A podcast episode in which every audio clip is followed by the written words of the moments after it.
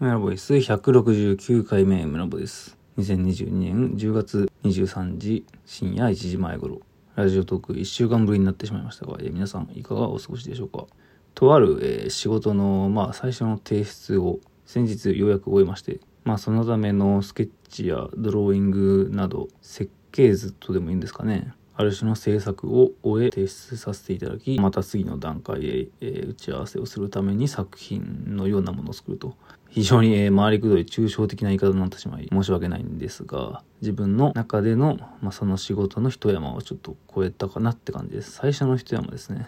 まあ、その後多分1年強ぐらいは作業を一緒に作っていくのが続くんですけど最初の工程を終えれば自分の中ではかなりプレッシャーがちょっと過ぎ去ったというか胸をなで下ろしているような感じです。で、まあ、それと同時進行で、まあ、オープンアトリエと上海の古典用の作品の制作、特に上海用の古典のデータ制作が結構急ピッチで、ステアリープという立体印刷のそのエンジニアの方と一緒に制作をしているので、締め切りが明確なんですよね。で、そのためのデータ制作をほぼ2日に1作品ぐらいのペースでやっていて、で、まあこれは去年やった古典でもそうなんですけど、なんか非常にハイな感じある種ゾーンに入ったように作品の画像を作り続けています。最初に行った仕事とオープンアトリエと上海用の個展基本的にはこの3つが並行していて、まあまあ忙しいので、ラジオトークもなかなか収録できずにいる感じです。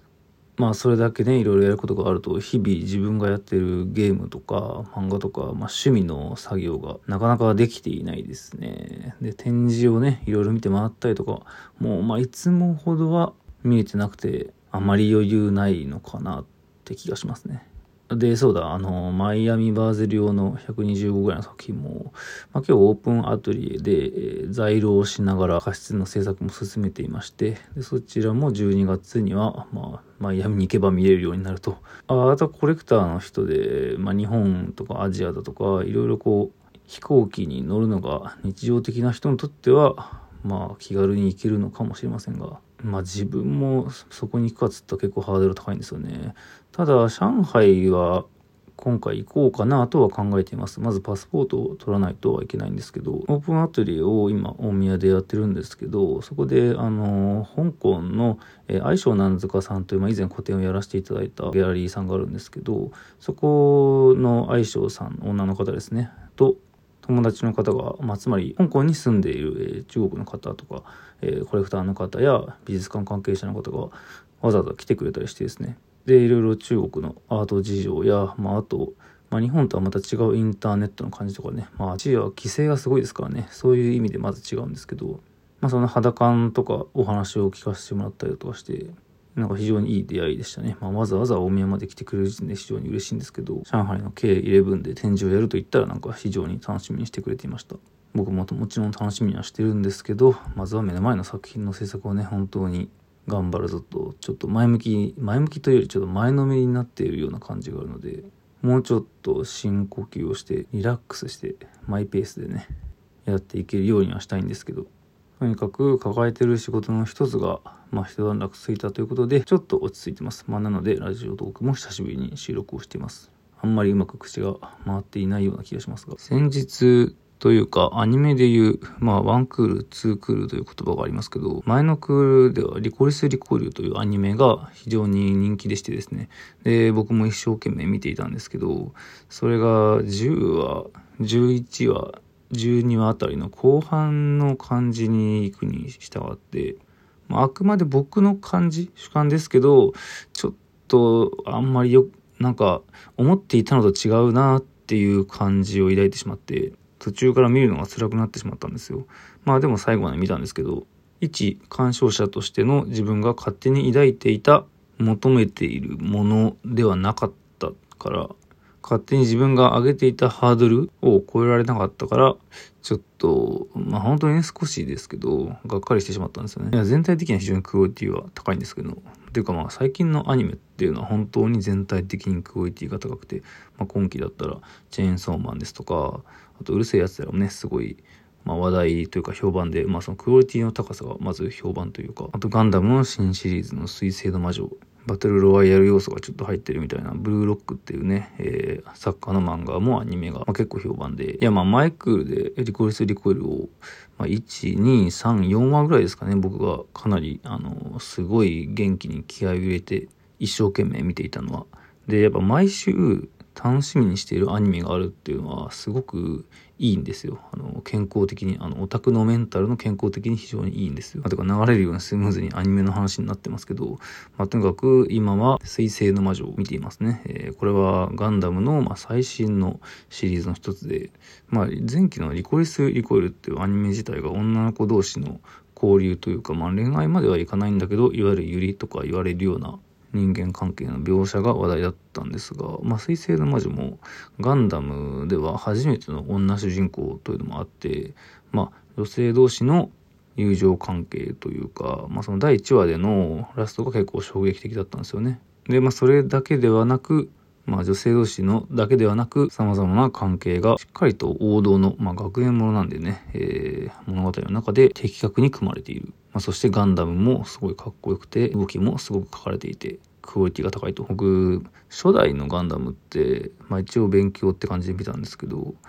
水星の魔女多分リアルタイムで初めてちゃんと見るガンダムなんですよね。で、初代以外のガンダムって多分ほとんどちゃんと見たことがないんですよ。で、まあ、水星の魔女もね、リコリス・リコイルと同じく有利的な描写という噂に、まあ、惹かれて、えー、そのまままんまと釣られて見ているわけですけど、めちゃくちゃ面白いんですよね。まあ、ていうか、ガンダムをちゃんと見るのが初めてだから、ガンダムを見慣れている人にとって当たり前のことが全て新鮮にかっこよく新しく見えるんですよね。まあ、でっかいロボがね、何の説明もなくグワングワン動いて戦っているというのがなんでなんだろうとか思ったりもするんだけど、いかにもガンダムらしい、なんかおじさんやおばさんたちがすごい神妙な会議をしているシーンが、まあこれもまた何の説明もなく政治的なね、会議が挟まれまくったりとか、ガンダムをまあ初代しかちゃんとは見たことないんだけど、まあおそらくこれはすごいガンダムっぽい描写なんだろうなと、思いながら見るのが、まあ結構なんか2、3週回って新鮮なんですよね。あのガンダムをちゃんと見たことがないから。で、今回のガンダムは、あの、まあ、スレッタさんという女性の、えー、人間なのかな？まあおそらく人間なんですけど、人間の女性が操縦しているエアリアルというガンダムがあるのですが、そのエアリアルのガンダムのメカニックデザインを JNT ヘッドさん、まあ、JNT さんが、えー、担当してましてですね、これは僕1話、2話ぐらいを見終わった後に知ったんですけど、まあ、素晴らしくかっこよく、なんか全身の装甲が外れて、それそれ自体がビームというか、飛び道具のようになって、まあ、おそらくファンネル的なものだと思うんですけど、まあ、そういった装甲が動いて、まあ、パージされて敵を攻撃するっていうシステム、構造、デザインは、まあ、実は今までのガンダムではなんかありそうでなかったみたいな感じらしくてですね。まあそれもガンダムのまあ子さんのファンは僕の周りだとコットリンク君とかね、非常にガンダムをよく見ているので、まあ彼と話した時に、あ、なるほど、さすが JNT さんだみたいな、えー、ことを言っていたんですけど、彼が。なんかガンドとアームっていう二つの単語が今回のそのガンダム、水星の魔女の中ではあって、ガンのアームでガンダムなんだと。で、ガンのが魔術で、アームが兵器だなんだが、なんかそこら辺の単語やらのこととデザインとの、まあ、総合的な構造を含めて JNT さんが、まあ、考えているらしくてですね。で、JNT さんという、まあ、アーティスト、イラストレーター、絵師、いろいろな呼び方がありますけど、彼のことを一応補足的に説明しておくと、まあ、一応、えー、僕が昔、二人展をやややらせてもらったことあるんですよ。GNT 梅ラボ二人展。えー、これは武蔵野美術大学の芸術文化学科の企画で、えー、GNCK 君が、えーまあ、芸術文化学科の授業の一環の企画として行われた二人展。で、JNT さんはもともと Twitter とか Pixiv で僕は、まあ、知っていて、えーまあ、お互いなんとなくしていた先輩の絵描きさんって感じなんですが、まあ、とても先鋭的な、えー、かっこいい絵をデジタルで描く人で、まあ、特に GNCK 軍からの評価が非常に高い人で、まあ、当時のお絵かき掲示板の、まあ、ある種の界隈においても、まあ、かなりの存在感を発していたし、まあ現在も、えー、まあ今開会基金確か所属だったと思いますが、まあかつては、まあいろいろ一緒に展覧会もね、やったりもしたんですが、まあ今はとにかく水星の魔女デザインをしていると。で、昔はメタルギアソリッドの開発というかデザイナーだったのかな。まあそこでも活躍していた人で、まあ本当に第一線のクリエイターの方ですが、まあ一応ね、あの一度二人展をしたことがあるというので、えー、そしてまあ非常に尊敬する先輩が関わっていた作品ということもありつつ、まあ非常に真剣に見てるし、まあそれを知らない状態でも本当に楽しくかっこよく、えー、興奮して見れて、水星の魔女は、まあとにかく、最近も忙しいんだけど、忙しい中でも、まあ非常に楽しみにしている作品ですね。まあどれくらい楽しみかというと、一回、え、コメントありでニコニコで見て、で、その後、え、コメントなしでも見て、そして自分がコメントして、でそのコメントがニコられ、ニコルっていう機能があるんですけど、あの、ツイッターのいいね、いいねではなく、ニコルっていうのがあってですね、まあこれは非常にくだらない機能なんですけど、コメントに、あの、ニコラレがつくと、それがね、えー、通知できたりするんですよね。まあ、その動画に、えー、コメントをして、それがニコられたりするのを楽しんでる、それぐらいの楽しさをね、えー、満喫しています。まあ、先鋭的なデザインかつ、で、放送が始まる前は、いろいろファンの間では、その、ガンダムの唯一女性が主人公ということで、なんか、やはりガンダムをもうポリコレに配慮してしまったのかみたいな感じで、まあちょっとした批判の声もあったんですけど、まあいざ始まってみるともうそんなのは、なんというかほとんどなく、かなり、えー、絶賛が多いような印象を受けますね。かなり、まあ、評価が高くて面白くて盛り上がってる理由は、まあ、多様性に配慮してとかバランスがというよりかは単純にかっこいいデザインで単純に話が面白いっていう結構シンプルな作りなんだけどそのガンダムっていう、まあ、かなり男社会というか、まあ、男の子が好きなロボットのアニメの世界っていう前提があるからこその王道のずらしというか、なんかそういう作用がすごくうまく効いてる気がするんですよね。そこに JNT さんのデザインや、まあ、夜遊びの曲っていうのがうまく隙間に切り込んでるというか、ガンダムという古典だからこそできる前衛なんじゃないかなと、まあ、ちょっと過大評価してきな気もしますが、今見ながらとても感心しております。ま、普通に水星の魔女の感想を話してしまいました。